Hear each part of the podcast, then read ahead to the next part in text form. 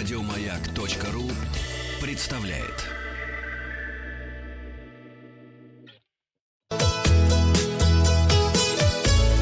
Роза ветров.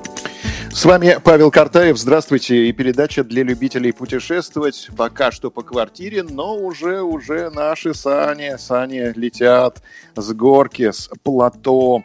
Будем надеяться.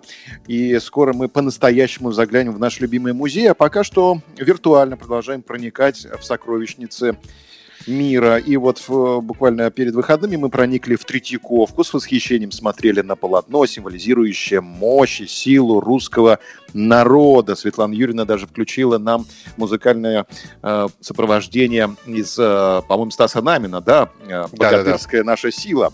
А действительно, на полотне мы видим во главе могучего и непобедимого героя, а из-под его шишака выбиваются седые волосы. Рядом второй герой, а третий, самый молодой, без усов и бороды, в руке мы разглядели, в руке держит лук и чеснок. Так что же мы увидели неправильно на этой картине?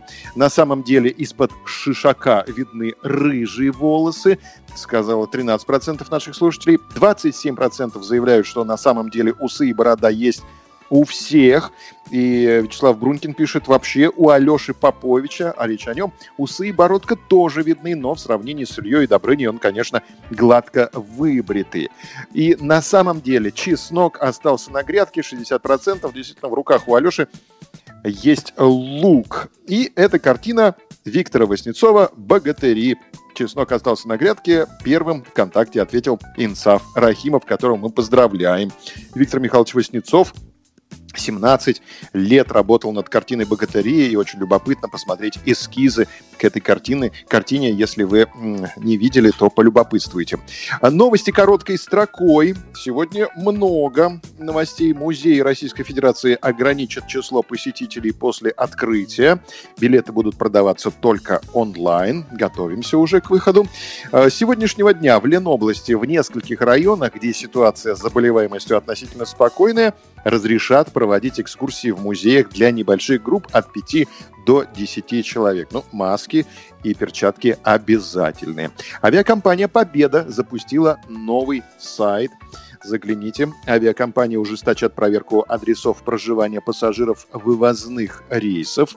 Туристы смогут получить проценты при возврате денег за несостоявшиеся туры, а финско-российская граница останется закрытой как минимум до середины июня. Теперь о туризме в Европе. Возможно, что на пляжах и в ресторанах Европы туристам придется носить маски и перчатки. У них будут проверять температуру на входе, чтобы минимизировать риск заражения. При этом территория ресторанных двориков будет расширена, а меню будет передаваться на мобильные телефоны, чтобы избежать контакта с официантами. Болгария снимет запрет на туристические поездки по стране 13 мая. Аэропорт Гонконга опроб, да, опробует новые дезинфицирующие кабины для пассажиров. Современные технологии позволяют уничтожить все вирусы, включая корону, на, на коже всего за 40 секунд. Ну а обладатели неиспользованных виз в Швейцарию смогут получить новые визы без проблем.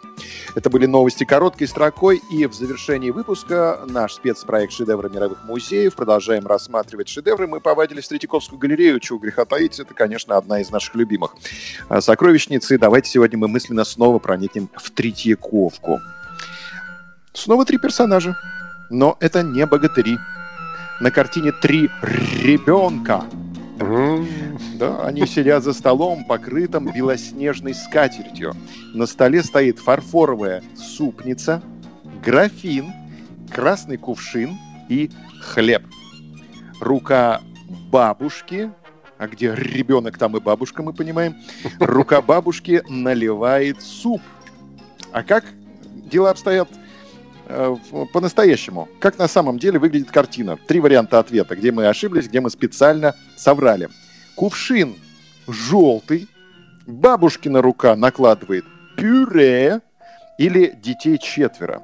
Результаты опроса посмотрим завтра. Подписывайтесь на подкаст «Роза ветров». И на сегодня у меня все. И кто написал, и автор картины, скажите, как называется картина? Вахтанг Махарадзе и Павел Картаев. Еще больше подкастов на радиомаяк.ру